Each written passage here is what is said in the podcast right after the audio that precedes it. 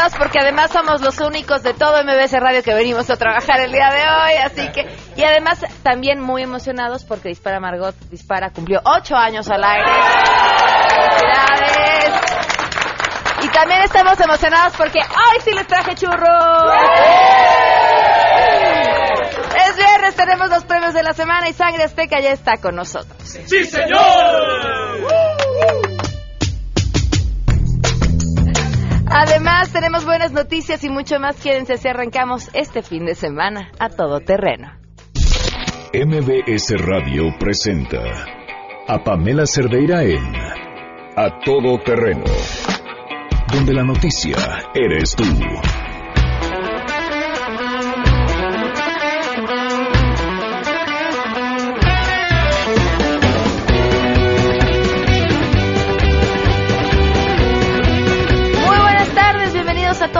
Gracias por acompañarnos en este viernes 3 de noviembre del 2017. ¿A poco no? Llevan sintiendo desde el miércoles que ya era viernes. Nos surgía. Así estábamos todos. Bueno, pues por fin llegó. Ahora sí ya es viernes. Y con toda la buena vibra del mundo les agradecemos que nos acompañen. El teléfono en cabina 5166125. El número de WhatsApp 5533329585. Además, me pueden escribir en a todoterreno.mbs.com y en Twitter y en Facebook, en donde me encuentran como Pam Cerdeira. Eh, tenemos la pregunta del día. Arrancamos de una vez con la pregunta del día, mi neto. La pregunta que les tenemos que hacer a todos ustedes, que salimos a la calle a preguntarles y que por supuesto lo mantenemos a lo largo del programa para que nos llamen y opinen. ¿Esto por qué? Porque tenemos un montón de aspirantes a convertirse en candidatos independientes. Y por supuesto todos han gritado que la aplicación que el INE creó para capturar las firmas y que así puedan ser candidatos no sirve. ¿Por qué? Eh, sospecho principalmente porque tienen que juntar muchísimas firmas y están viendo que el tiempo no les alcance. Por eso la pregunta es, ¿qué aspirante a candidato independiente creen ustedes que realmente llegue a la boleta electoral? Queremos conocer tu opinión. A Todo Terreno. ¿Qué aspirante a candidato independiente crees que llegue a la boleta electoral? Yo creo que Zavala es una buena contendiente, ya que pues era una candidata a la candidatura por la presidencia muy fuerte y además la gente la conoce mucho y pues obviamente tomando en cuenta sus relaciones políticas y personales, pues tiene, yo creo que tiene mucho chance de, de quedar.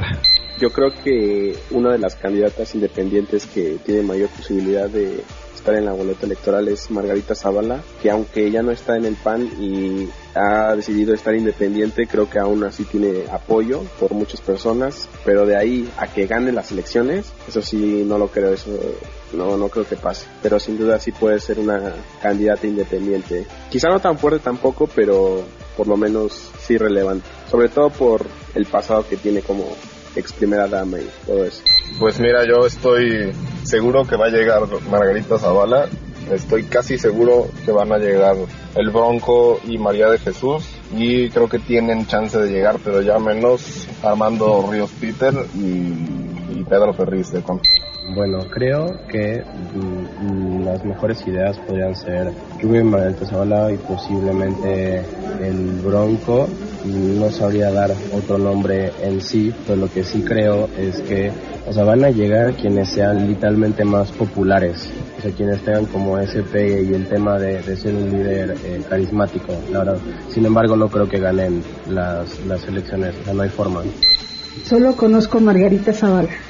Pues yo creo que Margarita, porque pues eh, de alguna forma es figura pública un poco más conocida por el sexenio que estuvo con su esposo y yo como mujer la apoyo. A Todo Terreno.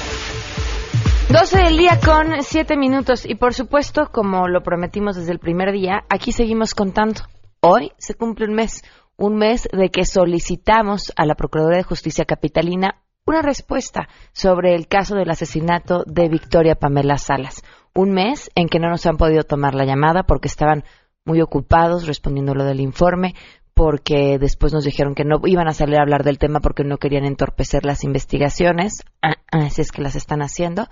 Y otros tantos días en que a quienes buscamos eh, fue a la gente del jefe de gobierno Miguel Ángel Mancera. Tampoco nos ha podido contestar, está, supongo, muy ocupado organizando conciertos en el Zócalo Capitalino y buscando ser candidato a la presidencia.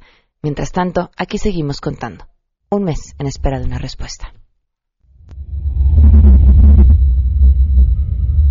El 2 de septiembre, después del 31 de agosto, que estuvo festejando su cumpleaños número 23, eh, Victoria Pamela eh, fue encontrada asesinada en, un hotel en Tlalpan. Sus padres sabían que ella estaba con Mario Sáenz, que era su novio, y todavía el 1 de septiembre ya sube una foto a su Facebook con, con él y pues lamentablemente la encuentran asesinada de una manera muy terrible. La última conversación que yo tuve con mi hija fue el día viernes. Como entre 10 y 11 de la mañana yo le hablé, le dije que, que si no pensaba ir a trabajar porque ella trabajaba y me dijo que le habían dado el día. Yo lo oí muy bien y esa fue la última conversación que yo tuve con ella. Victoria pues nada. Vamos a arrancar de una vez con la información. Saludo a mi compañera Citlali Sáenz.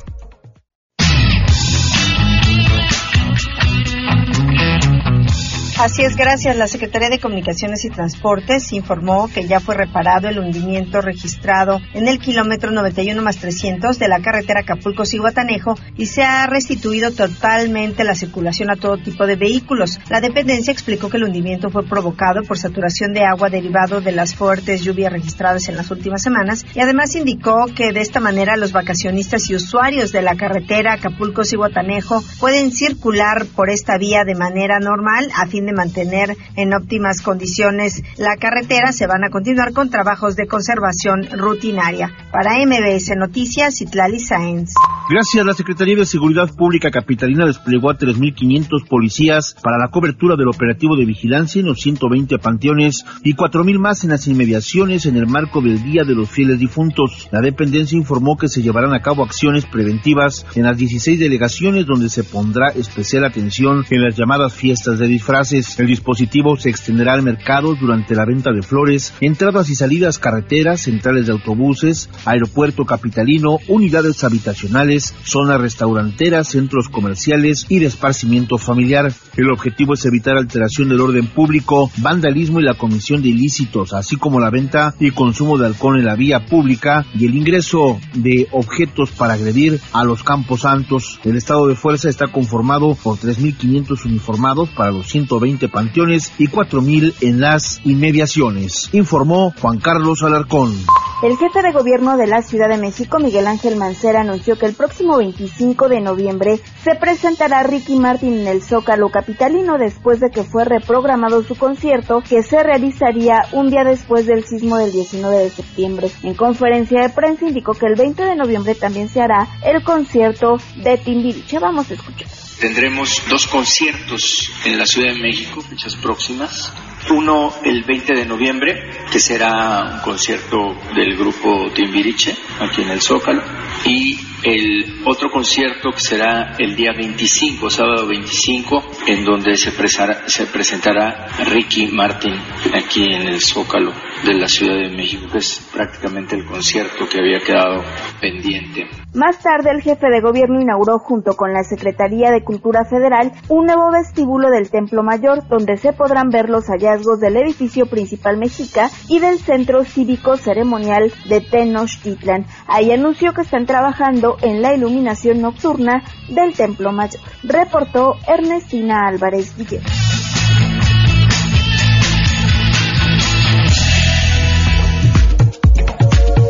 12 del día con 12 minutos y tenemos buenas noticias. Tienen que ver con la aplicación 911, que por cierto está muy buena, ¿eh? Bueno, 911, 911. Ernestina Álvarez, muy buenas tardes, te escuchamos con las buenas noticias. Hola Pamela, buenas tardes por aquí, por el auditorio. Pues el gobierno de la Ciudad de México anunció que en esta aplicación gratuita conocida como 911 CDMX se activó la alerta sísmica para los teléfonos con plataforma Android e iOS. Esto lo dijo en conferencia de prensa el jefe de gobierno Miguel Ángel Mancera, quien también indicó que no harán una prueba para esta nueva herramienta con el objetivo de no generar alarma entre la población y recordó que la aplicación 911 CDMX es completamente gratuita. Vamos a escuchar. Simple y sencillamente se va a actualizar. Si no la tienes, te pedimos que la descargues, es gratuita y vas a encontrar ahí el rubro de alerta sísmica. Para esta aplicación en Android, aunque tú tengas el teléfono en el modo silencioso, va a sonar, va a sonar la alerta sísmica. Si lo tienes en el caso de iOS, es diferente. Ahí te va a dar una alerta, te va a mostrar cómo está funcionando, como ya se activó, pero si lo tienes en modo silencioso no va a sonar la alerta. Entonces es importante que la gente sepa de esto y acercamos de manera gratuita a la población de la Ciudad de México un sistema a sus teléfonos móviles a partir del día de hoy. La aplicación no tuvo un costo para el gobierno capitalino porque fue un desarrollo de C5 y también dieron cuenta que la alerta sísmica ya tiene varios sensores en el Pacífico y en la placa de Cocos que pasa por Puebla con el objetivo pues de conocer de manera casi inmediata que puede ocurrir un sismo que pueda afectar a la capital. También indicó que pues a pesar de que ayer esta aplicación se dio a conocer esta herramienta de esta aplicación, se tuvo una descarga en un día de cerca de 10.000 aplicaciones y pues llamó a todos los capitalinos a que lo hagan de manera gratuita. Hasta aquí la información. Muchísimas gracias, Ernestina. Muy buenas tardes. Buenas tardes. Y justo estaba checando la aplicación porque está bastante sencillita de utilizar, pero trae además de la posibilidad de hacer tu llamada de emergencia o un chat, que es justamente donde se abra automáticamente, detecta a través del GPS de tu celular en donde te encuentras ubicado, lo cual es una gran ventaja, porque si uno no tiene una emergencia en la que tiene que llamar al 911 y te preguntan dónde estás, quieres llorar, a menos que estés en tu casa o en tu trabajo y ubiques perfectamente la dirección, ¿no? Pero ¿en qué colonia? ¿Pero contra esquina con qué? ¿Pero cómo lo podemos ubicar? ¿Pero cuál es el código postal? Y pues ya lo que necesitabas ya te ganó, ¿no? En el mejor de los casos. Entonces la, la aplicación vale la pena, vale la pena tenerla. 12 el día con 15 minutos. Vamos a una pausa y continuamos a todo terreno. Más adelante A Todo Terreno. Tenemos la historia de Elin Sislak. Ella estuvo colaborando en el sismo del 19 de septiembre con el ejército israelí. ¿Qué fue lo que hicieron en nuestra ciudad? Ella nos lo platica. Hubo, hubo detalles que me, me llegaron mucho al corazón. Por ejemplo, en Tlalpan, ver, perdón, ver una sillita de un niño o niña me pudo. Si te perdiste el programa A Todo Terreno con Pamela Cerdeira, lo puedes escuchar descargando nuestro podcast en www.noticiasmbs.com. Pamela Cerdeira regresa con más en A Todo Terreno, donde la noticia eres tú. Marca el 5166125.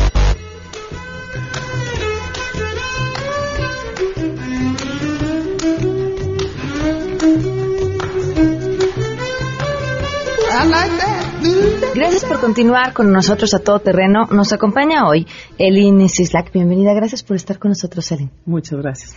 Eh, tú estuviste trabajando como traductora de los eh, rescatistas israelíes que estuvieron aquí durante el terremoto. Sí, el grupo de soldados. El vinieron, grupo- ajá, porque vinieron rescatistas y vinieron soldados que se dedican precisamente a, a esto de rescate. Ok, Que y tú estuviste con los soldados que se especializaban en el rescate.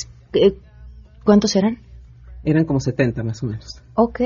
¿Cómo, ¿Cómo fue ese proceso desde que te buscan y empiezas a trabajar con ellos? Pues eh, empecé a- yo a querer ayudar de alguna manera y cada vez que yo pedía o decía, bueno, voy a llevar los frijoles para acá o el arroz para allá, pues ya mandaban un mensaje que decía, no, ya no hace falta.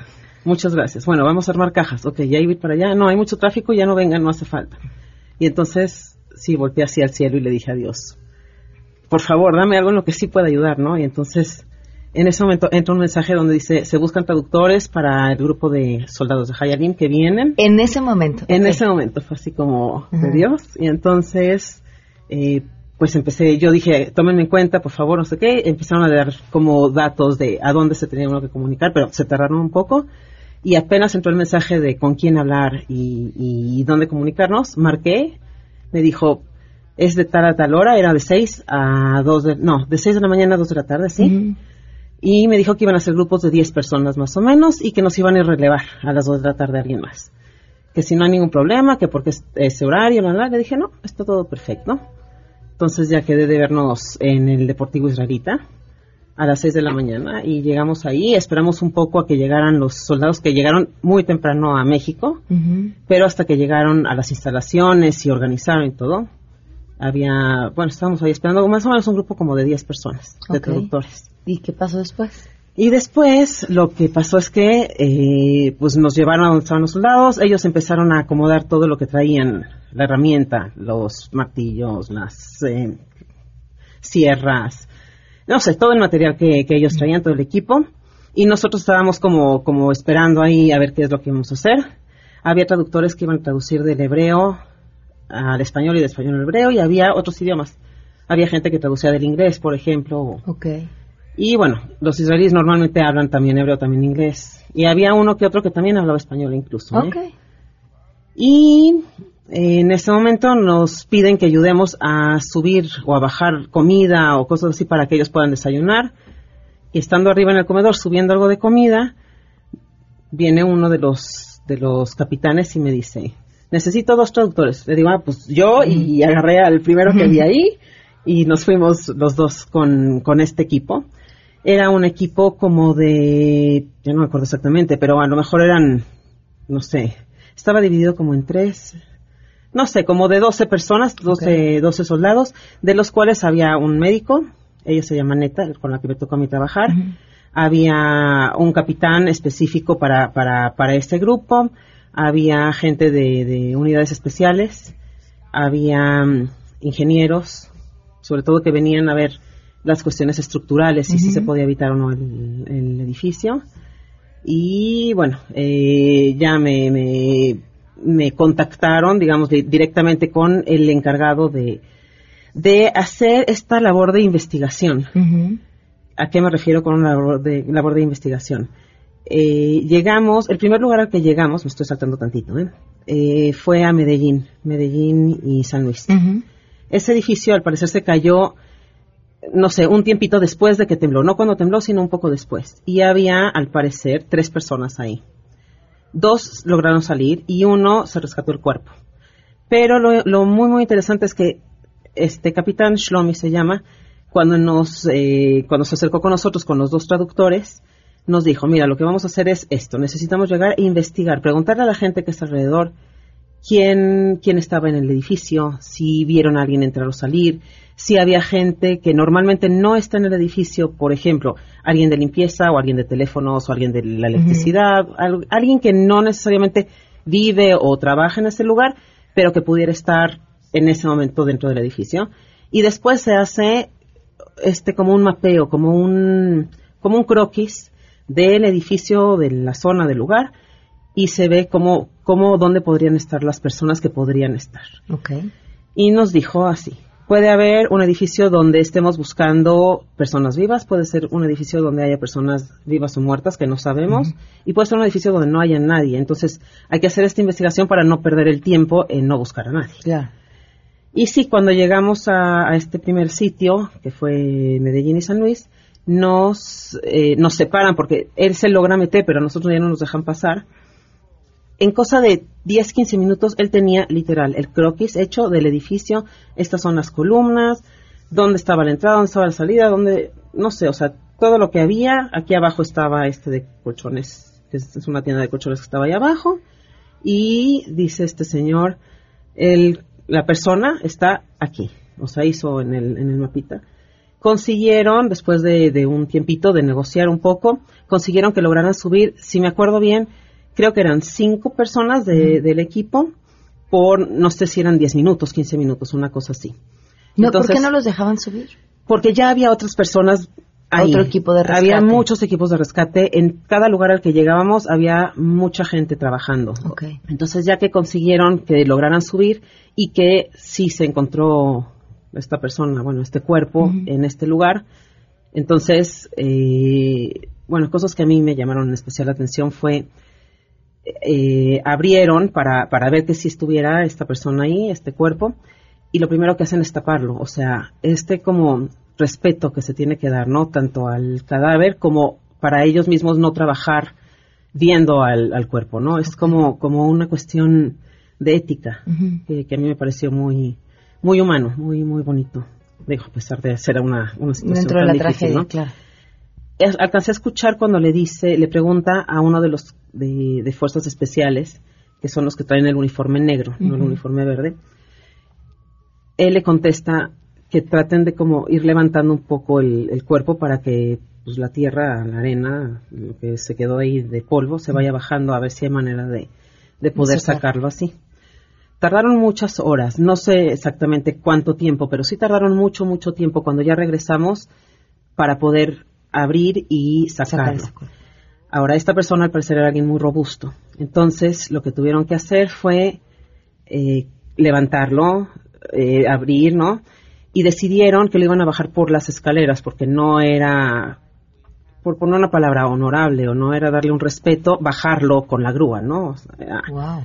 entonces, por las escaleras empezaron a bajar y eh, cuando ya iban a bajar, se acerca conmigo y me dice, necesito que le digas a la familia que, bueno, que falleció, que dentro de lo que cabe no sufrió, fue, o sea, fue muy rápido esto, no, no fue algo que estuvo muchas horas sufriendo y eh, que lo van a bajar por ahí, que lo van a limpiar, la doctora lo va a limpiar para que esté un poco más presentable para, para ellos, para la familia que estaba ahí.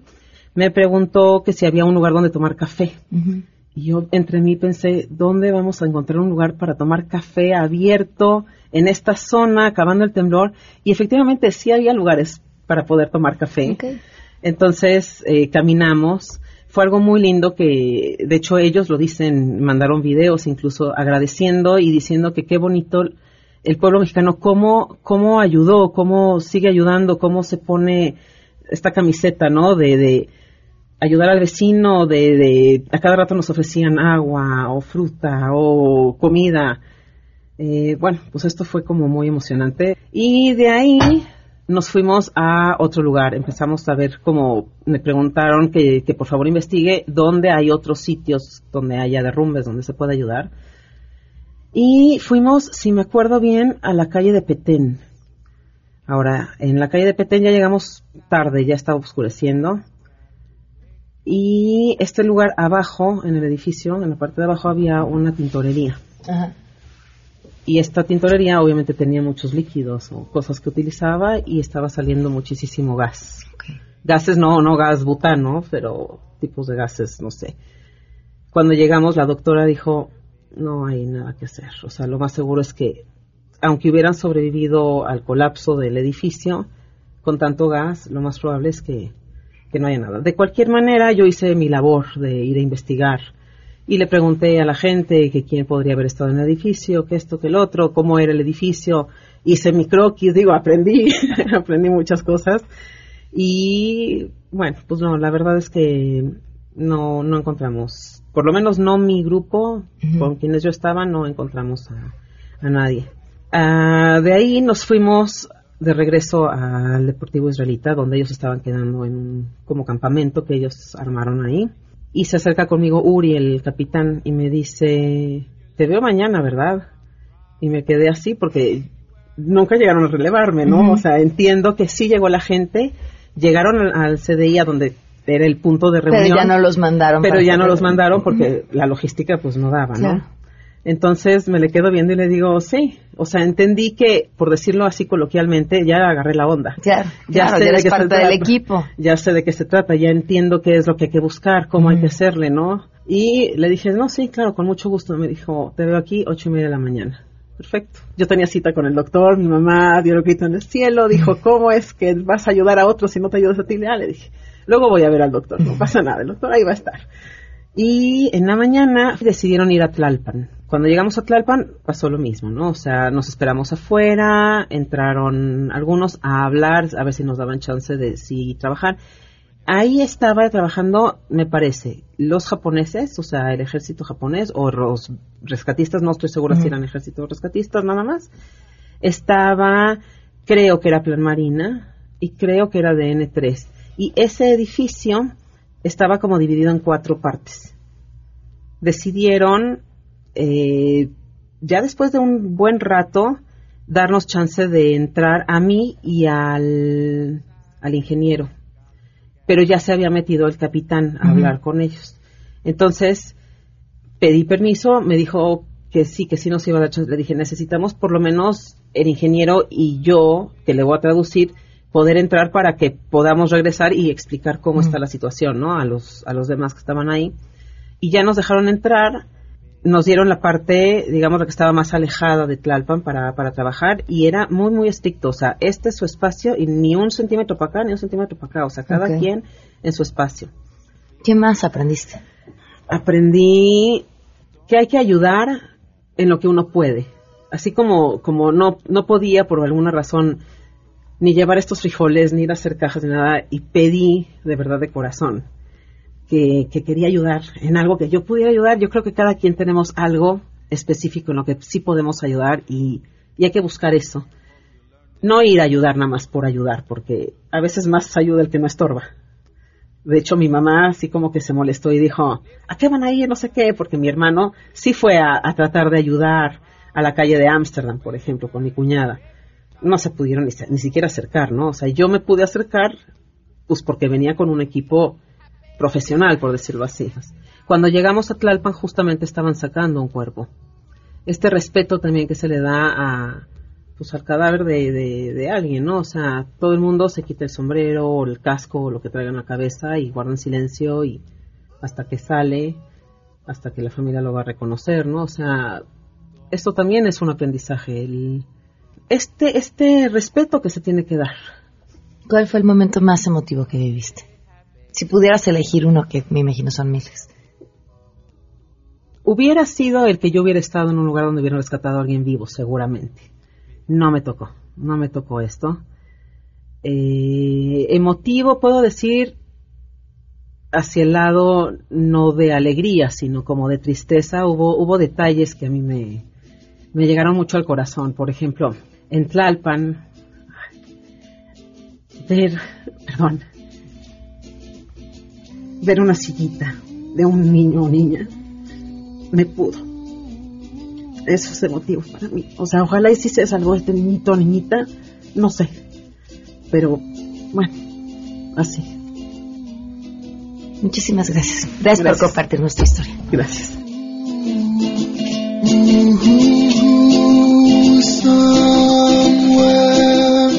over the rainbow,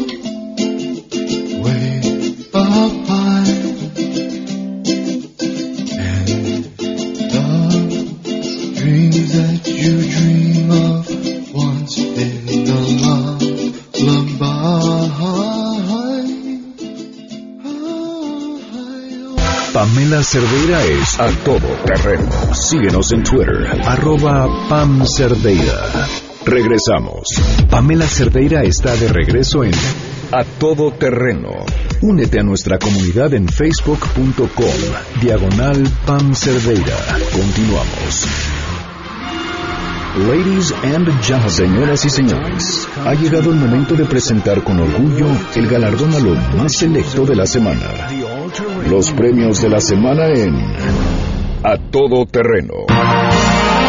¡Bienvenidos a los premios de la semana! Sangre Azteca está aquí. ¿Están listos, chicos? Tenemos muchos nominados. Bueno, pues vámonos con nuestro primer nominado, Kevin Spacey. ¿Qué pasó? Bueno, pues este es el premio a la peor forma de salir del closet. ¿Qué sucedió? El actor Anthony Rapp reveló en una entrevista que fue víctima de acoso por parte de Kevin Spacey. Y entonces, ¿qué hizo Kevin Spacey después de que este actor narra una historia que sucedió hace muchísimos años, cuando él era menor de edad?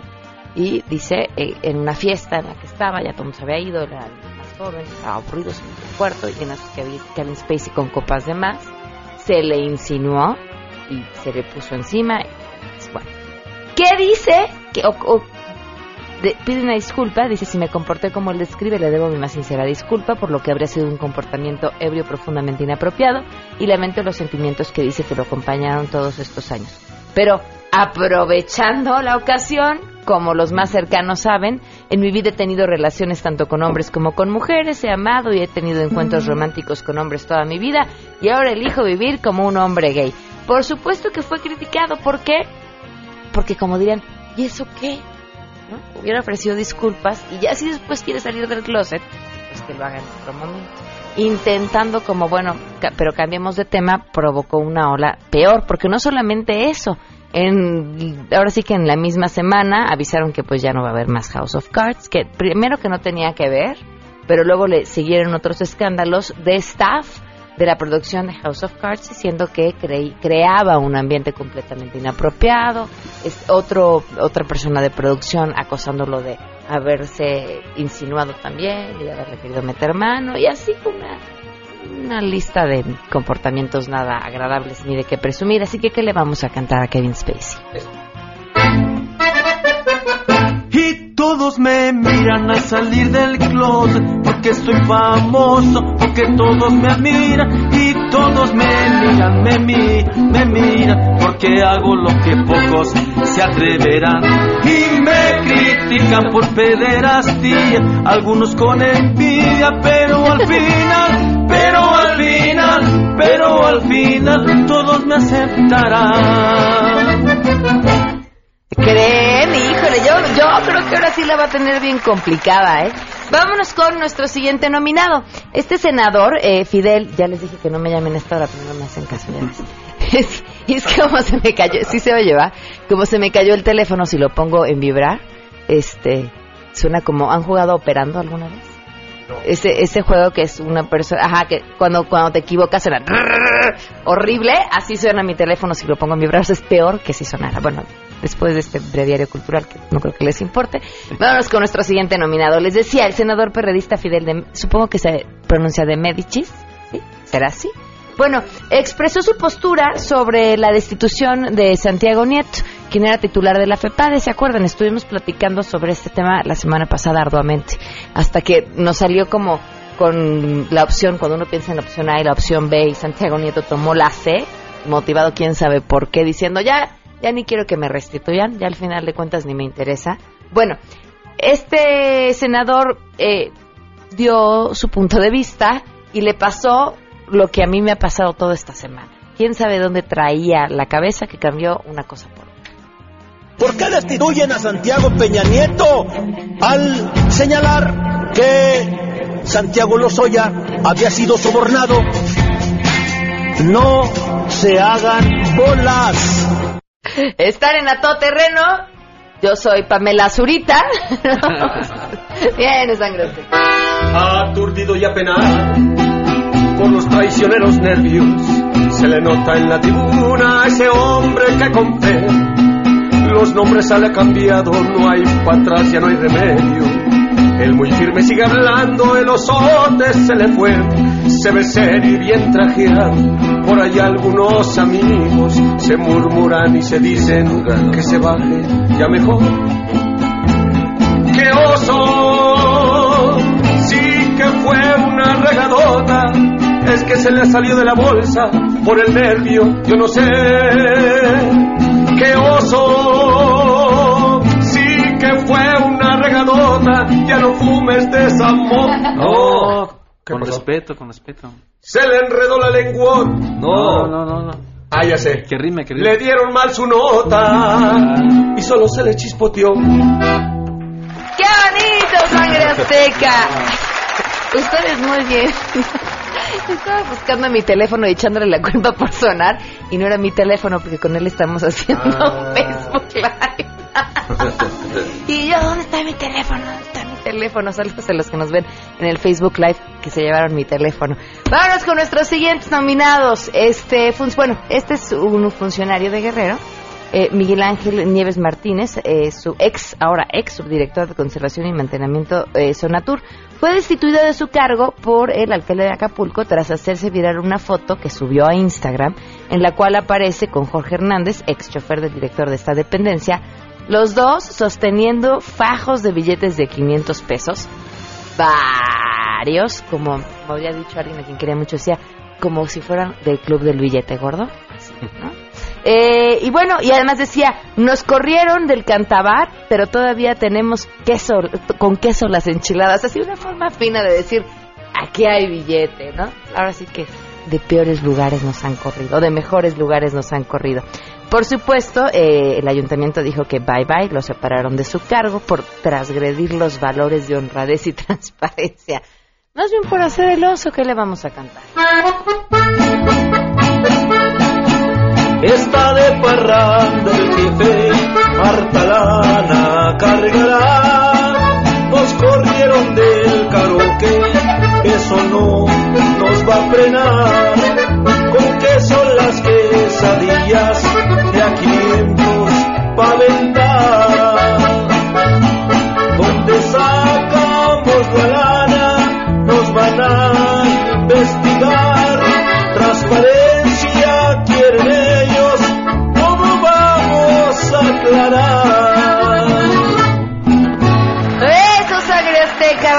Nuestro siguiente nominado. ¿Me pueden poner música así, cachondo? Algo cachondo. El primer ministro de Canadá, Justin Trudeau, que a donde va anda nada más provocando suspiros, aprovechó Halloween y sorprendió a su equipo de trabajo y a un grupo de periodistas que lo esperaban disfrazado. Él iba de trajecito con unos lentes como de pasta, bastante seriecito, y de repente que se abre la camisa y ¡chas! Qué mal grito, ¿ah? ¡Woo! Ese sí era. Traje de Superman. ¿Qué le vamos a cantar a Justin Trudeau? Chururu, chururu, chururu, chururu. Miro al cielo, veo los pájaros y a Justin que va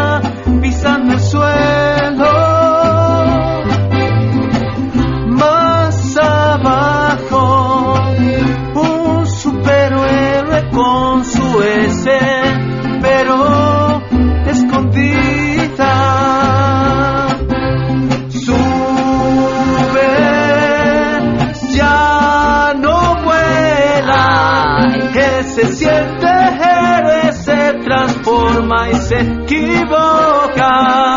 Huye, sube y no vuela.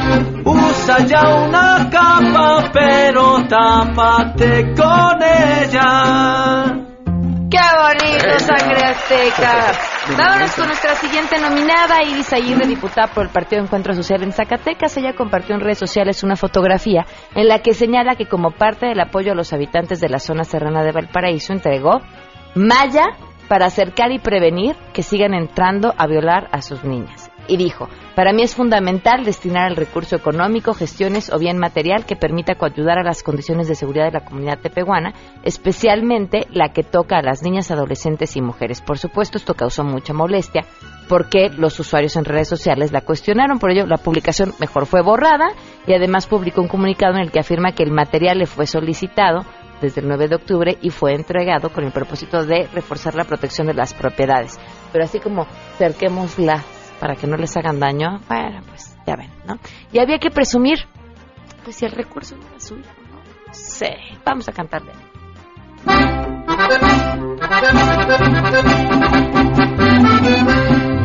Con cercas voy a combatir a esos de loco pizarrín. Con mallas no van a lograr saltarlas se les va a arrugar. Si hay mayor necesidad, más altas para ponerles fin. Y si no quieren entender, les mocharé el pizarrín.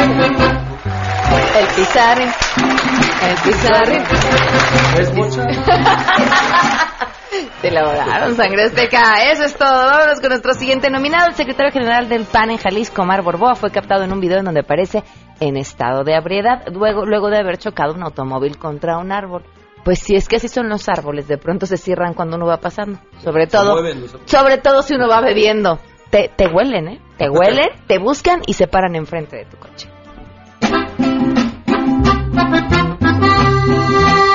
Tuve un accidente, pero yo no me acuerdo.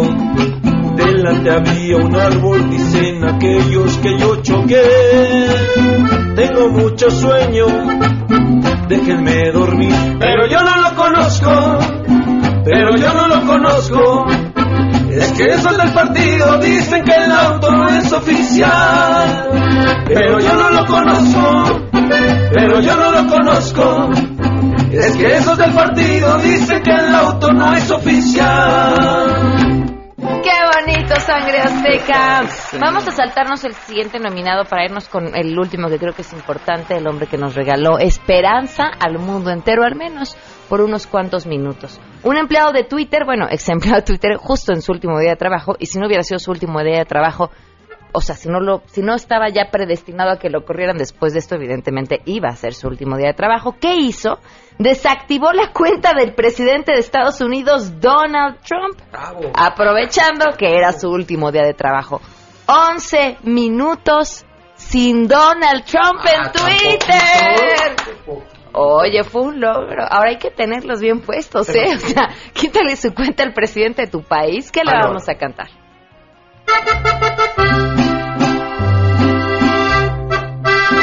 Lo hubieras hecho antes, porque no lo bloqueaste cuando sí lo era tan indispensable. Te pido que lo hagas ahí cuando tú puedas, juro no quemarte. Como que estás jugando y de pronto se volviste a equivocarte. Lo hubieras hecho antes, y así no habría leído esos twitters tan pedantes. ¡Qué bonito, sangre azteca! Oiga, nada más para despedirnos. Importante, ¿ustedes tienen seguro? No. A ver, se van de aquí, van en su coche, Claro. llevan sus instrumentos y, No, el- no y no tenemos. tienen seguro. Muy, Necesitamos uno. ah, Tú sí, él no. Pues sí, necesitas Uno bueno, bueno. Uno muy bueno. Yo te sugiero que te metas a la página de Mapfre o le hables a tu agente de seguros, porque ellos te pueden ayudar a diseñarte un seguro justo para tus necesidades. Para que a donde quiera que vayan a tocar, ustedes vayan pensando en las canciones, en lo que van a cantar, disfrutando el camino y no preocupados que por si algo les pasa, Sacando que si chocan. Claro, que Claro, si se les atraviesa un árbol porque luego salieron muy tarde de la fiesta. Ustedes no, ustedes tranquilos porque Mafre se, Mafre se encarga de estar con ustedes. Wow. ¿Les parece bien, Sangre Muy Azteca? que sí. Nos vamos si quieren que Sangre Azteca les cante al oído, tiene que ser Contrata ya. Asa. Sí, llámanos al 4611-4580. Contrata ya. No olviden, No te 4611-4580. Claro que sí. Eso. MBS Radio presentó a Pamela Cerdeira en A Todo Terreno. Te esperamos en la siguiente emisión, A Todo Terreno, donde la noticia eres tú. MBS Radio, en entretenimiento, estamos contigo.